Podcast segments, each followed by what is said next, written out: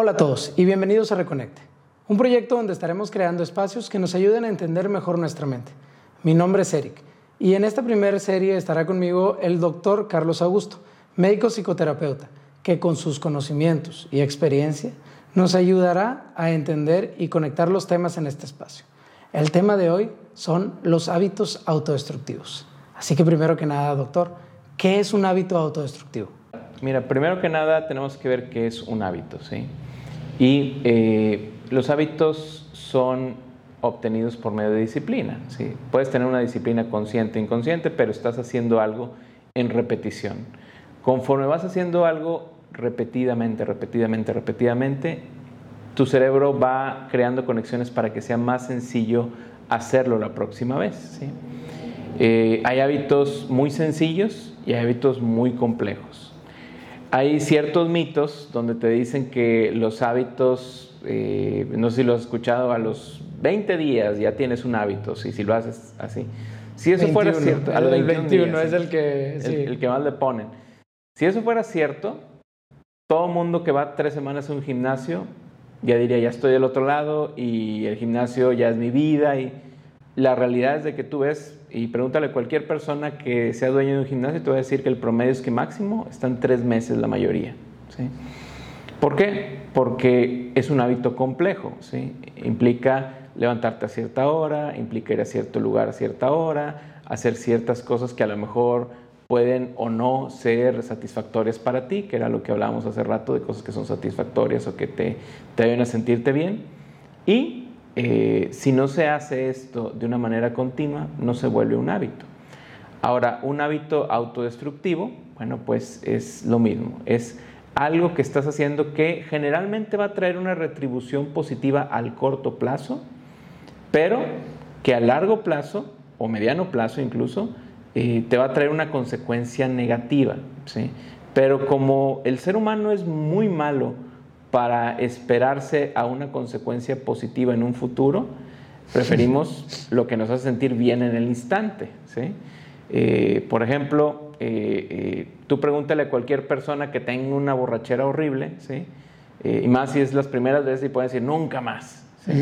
¿Por qué? Porque es la consecuencia tal vez a mediano plazo después de tomar, pero la consecuencia de, de tomar instantáneamente es me siento bien, o sea, me siento eh, que se liberaron sustancias en mí que me hacen sentir contento y con cada una que me he hecho espero sentir lo mismo, pero va bajando la posibilidad de sentirlo eso. Al día siguiente que tienes pues toda la resaca y que te sientes mal, dices, ya, ahí muere, ¿sí?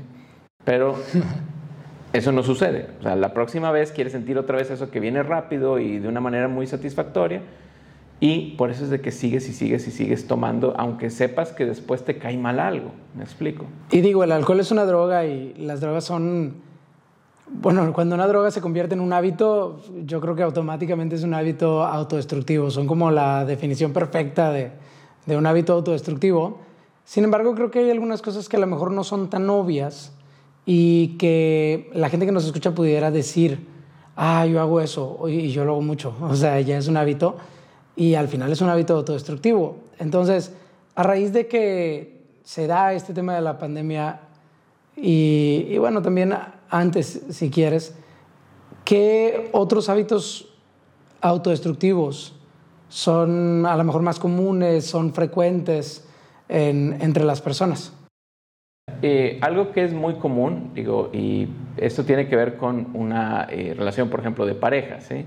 Tú puedes tener relaciones muy eh, difíciles, pero por el mismo hábito que tienes de decir, bueno, conozco a esta persona, eh, me hace sentir bien por unos instantes, aunque después vengan todas estas consecuencias negativas, pues eso es un hábito eh, autodestructivo, o sea, estar en relaciones donde sepas que no es lo que tú quieres, que no sea algo positivo, pero a lo mejor te dan algo que te agrada, que de vez en cuando a lo mejor esa persona es cariñosa contigo, o que te da sexo, o Puede haber muchas cosas, ¿sí?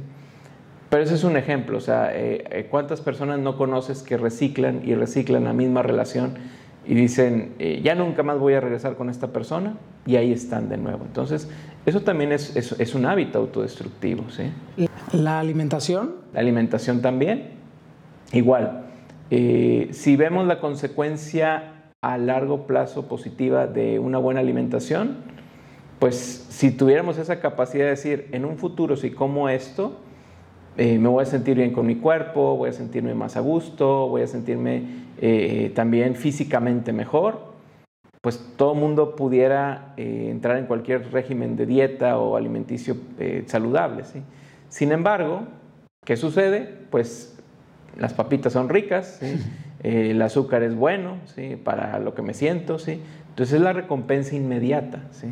Y por eso es que es muy difícil romperlo porque ya hay unas reacciones químicas también, ¿sí? como dices, cuestiones que tienen que ver ya con una adicción al azúcar, ¿sí? Eh, que tienen que ver más con eh, la satisfacción inmediata que me hace sentir esto. ¿sí? ¿Sí? ¿Cuántas, ¿Cuántas personas no tienen a lo mejor un disgusto con alguien o eh, tienen un problema con alguien y dicen, no, pues me lo merezco, voy a comerme esto porque me siento mal? ¿sí? Entonces, tenemos hábitos también para compensar situaciones negativas, que sabemos que nos va a dar satisfacción inmediata el comer esto en lugar de sentirme mal por esto otro que pasó. O sea, no, no buscamos cómo romper ese hábito y buscar otras cosas que nos hagan sentir mejor, que no sea, por ejemplo, la comida. Toda adicción es un hábito autodestructivo, pero no, toda, no todo hábito autodestructivo es una adicción. Exactamente, sí. Eh, sobre todo cuando te das cuenta que la adicción tiene que ver con dejo de hacer esto y me siento mal, o sea, hay una abstinencia, ¿sí? Pero un hábito autodestructivo implica también reiniciar cosas que ya no te causaban malestar, ¿sí? Eh, una vez más, una relación, a lo mejor tú ya pasaste tu periodo de duelo, tú ya te dejaste de sentir mal por esa persona, pero pasan meses y decides hablarle porque vamos a ver cómo está y reinicias otra vez ese hábito. ¿sí? Entonces, eh, no necesariamente tiene que ser una cuestión de adicción, sino es también malas decisiones que uno toma ¿sí? y que reactivan hábitos ahora sí autodestructivos. Si se han aumentado los hábitos autodestructivos, ¿qué es lo que ha provocado este aumento? O sea, derivado de la pandemia. ¿El estrés, la ansiedad? ¿Qué es lo que, qué es lo que ha provocado este aumento? Hacer, un hábito nuevo implica salir de tu zona de confort. Un hábito bueno o malo que tú ya hayas hecho anteriormente es conocido. ¿sí? Implica que ya está en tu zona de confort. Entonces, el aislamiento, mucho de lo que hizo fue que eh, las personas ya no estuvieran, no tuvieran la posibilidad de conocer gente nueva, de hacer actividades nuevas. Si alguien tenía un propósito ir a un gimnasio, se cerraron. Entonces, hizo que muchas personas no tuvieran la posibilidad o la capacidad de hacer cosas diferentes. Entonces, eso es lo que puede hacer que reincidas en un hábito negativo o autodestructivo. Otra de las cosas es que eh, es más sencillo hacer cosas que ya conoces. pregúntale a cualquier persona, igual, vuelvo al ejemplo de las relaciones porque eso es un hábito muy común. Ya dices, bueno, yo ya conozco a esta persona eh, a su familia, ya conozco que hace esto, ya conozco que me llevo bien. Conocer a alguien nuevo implica qué color te gusta, preguntarle desde el inicio y dices, ya lo he hecho 30 veces, o sea. Entonces, por eso es de que salir de una zona de confort implica a veces hacer cosas nuevas o meterte en procesos parecidos que no sabes si van a ser agradables o no. ¿sí? Conocer a alguien nuevo no sabes si te va a caer bien o no. ¿sí? Pero a esta otra persona que conozco que tiene sus lados negativos, pero tiene sus lados positivos, que son los que más me atraen, pues es más sencillo reconectarme con esto.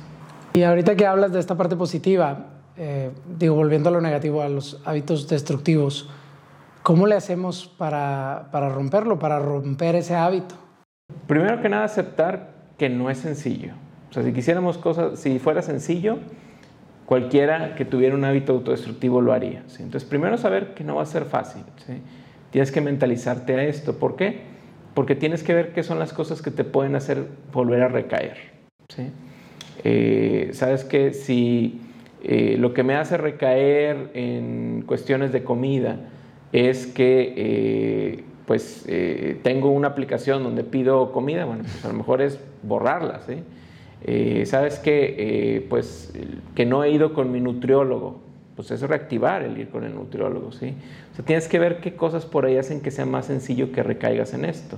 Eh, que recaigo con mi ex, bueno, pues que tengo su teléfono ahí, tengo que borrarlo, ¿sí? identificarlo. la, primero es identificar el...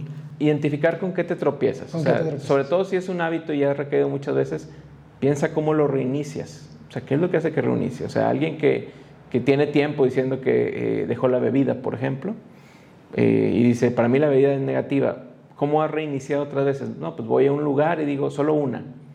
Y ya sé que de ahí vienen meses donde me la paso mal. Entonces, hay cosas donde tenemos que ver cómo es que hemos reiniciado esto y empezar a hacer lo que en algún punto nos ha funcionado para romperlo, si es que ya lo has hecho. ¿sí?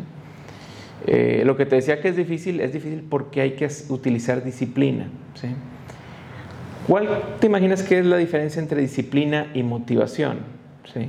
¿Notas alguna diferencia entre uno y otro? Sí, digo, la motivación, por ejemplo, pudiera ser, eh, o sea, son diferentes. La motivación puede ser como gasolina para la disciplina, pero también puede ser para hacer algo solamente una vez, ¿no? Cuando la disciplina requiere ahora sí que más práctica o requiere más frecuencia. Sí puede ser un motor, como dices, este, eh, pero si solamente vas a hacer cosas por motivación, no te va a funcionar, porque la motivación dura un ratito. Son esos tres meses que te decía, son esos tres meses en que estoy motivado a ir al gimnasio y se empieza a ir la motivación porque empieza a dejar de ser eh, novedoso, porque empieza no a, a, ser tan fácil. Y cuando empieza a decaer eso, si no empiezas a utilizar disciplina, pues empieza a decaer. ¿Qué es la disciplina? Empiezas a hacer esta cuestión de repetición con o sin ganas. Empiezas a hacerlo porque hay que hacerlo, ¿sí? Entonces, tú pregúntale a cualquier persona que vaya al gimnasio. Sí, con o sin ganas. ¿sí? Pregúntale a cualquier persona que es asiduo al gimnasio y pregúntale, ¿todo el tiempo a ti te gusta venir? Muchos te van a decir, no, hay días que no tengo ganas de venir porque tengo problemas en mi casa, porque salí muy cansado, pero aquí ando, ¿sí? Eso es disciplina, ¿sí? Los que terminamos por no ir a un gimnasio decimos, híjole, no puedo hoy porque salí bien tarde y, y, no, es difícil, ¿sí? Alguna razón va a haber cuando no hay disciplina. Exactamente, sí. Entonces, eso es una de las cosas por lo cual es difícil romper un hábito. Tienes que ser disciplinado. el otro día platicábamos del el tema de la memoria y digo, fue fuera de, de, cámaras eh, y me encantó la forma en la que me los explicaste. Digo, no sé si esto aporte a este tema de los hábitos que estamos platicando. Y si no aporta, me lo puedes decir. Pero si sí, pudieras explicar, explicarnos o explicarle a la gente que nos escucha em, cómo funciona la memoria. Claro, eh, hablábamos un poco de que la memoria no es una cuestión perfecta, ¿sí? Es decir, eh, tú cuando recuerdas algo es como si sacaras una fotocopia de la fotocopia de la fotocopia y se puede ir alterando esa memoria con el tiempo, ¿sí?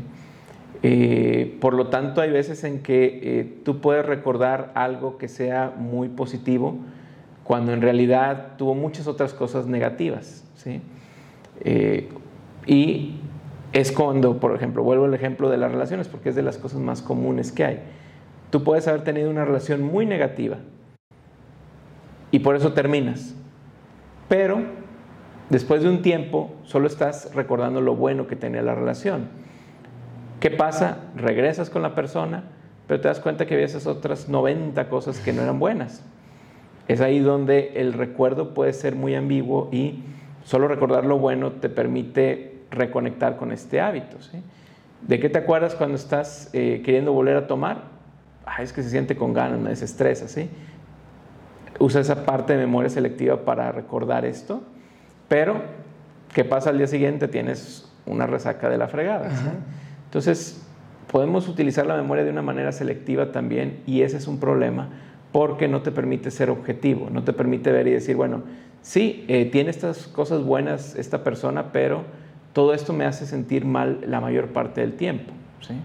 Entonces hay que tener mucho cuidado con estos hábitos autodestructivos porque eso es lo que pasa. Te enfocas más en lo positivo que aporta cuando en realidad puede haber muchas cosas negativas. Otro ejemplo que tiene que ver, igual, va muy relacionado con cuestiones de adicción, pero cuando tú le preguntas a alguien que eh, juega mucho maquinitas de estas de las de los casinos, generalmente te va a decir que se siente muy bien cuando gana. Pero pregúntale qué pasa el otro 99% de las veces que no gana, ¿sí? Ahí anda pidiendo prestado, no está durmiendo, con qué voy a pagar, voy a apostar esto para poder pagar lo otro. Y de pronto gana y con ganas, tengo un sistema, ¿sí? el hábito autodestructivo también consiste en eso, en que eh, solo recuerdas lo que conviene, ¿sí? Y hay que ser muy objetivos para romper estos hábitos. Muy objetivos, bueno, por lo que comentas, te quería preguntar, esta propiedad o esta forma en la que funciona la memoria, donde es más como una fotocopia, de que se va fotocopiando muchas veces algo, ¿también la podemos usar a nuestro favor? O sea, podemos utilizar, por ejemplo, la memoria selectiva para cosas buenas y estarnoslas repitiendo y de esta forma romper con un hábito autodestructivo o entran aquí sistemas de recompensa y ese tipo de cosas que, que hacen que esto sea imposible? Eh, para que algo se consolide en la memoria, tienes que repetírtelo, ¿sí? Eh, a menos de que sea algo muy traumatizante y se te queda ahí de por vida, ¿sí? Pero eh, generalmente necesitamos estar repitiéndonos algo para que se quede ahí. Por eso es que muchas veces yo les pido en, una sesión, a ver, escribe los, los, pros y contras de esto. ¿sí? Eh, voy a poner otra vez el ejemplo de una relación. Los pros de por qué estás ahí y los pros de por qué te quieres ir.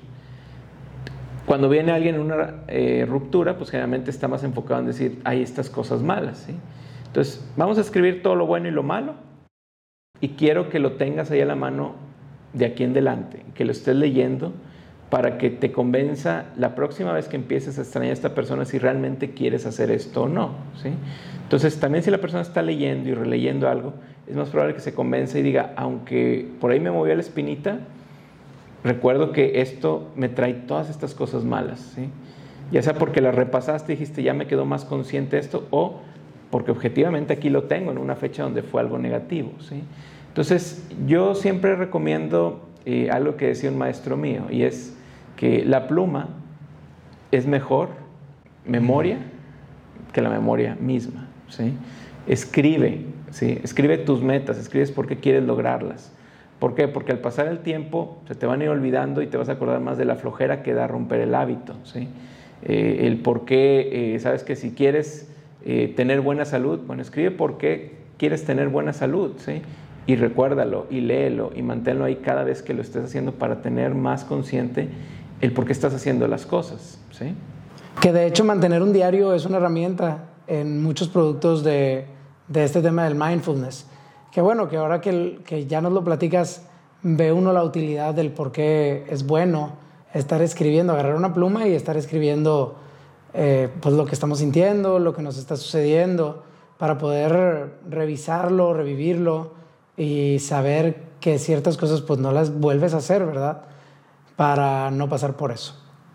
Pero bueno, yo creo que con esto ya nos vamos. Eh, la verdad este, este capítulo, por así llamarlo, este tema fue súper productivo, me encantó. Espero que a la gente que nos escuche le guste, le sirva sobre todo. Eso es lo más importante, que le sirva. Em, y bueno, nos vamos, no sin antes avisarles y recordarles que este proyecto es traído a ustedes por Necte y que pueden usar el código Reconecte para un 20% en toda la tienda en línea en necte.mx. Hasta luego.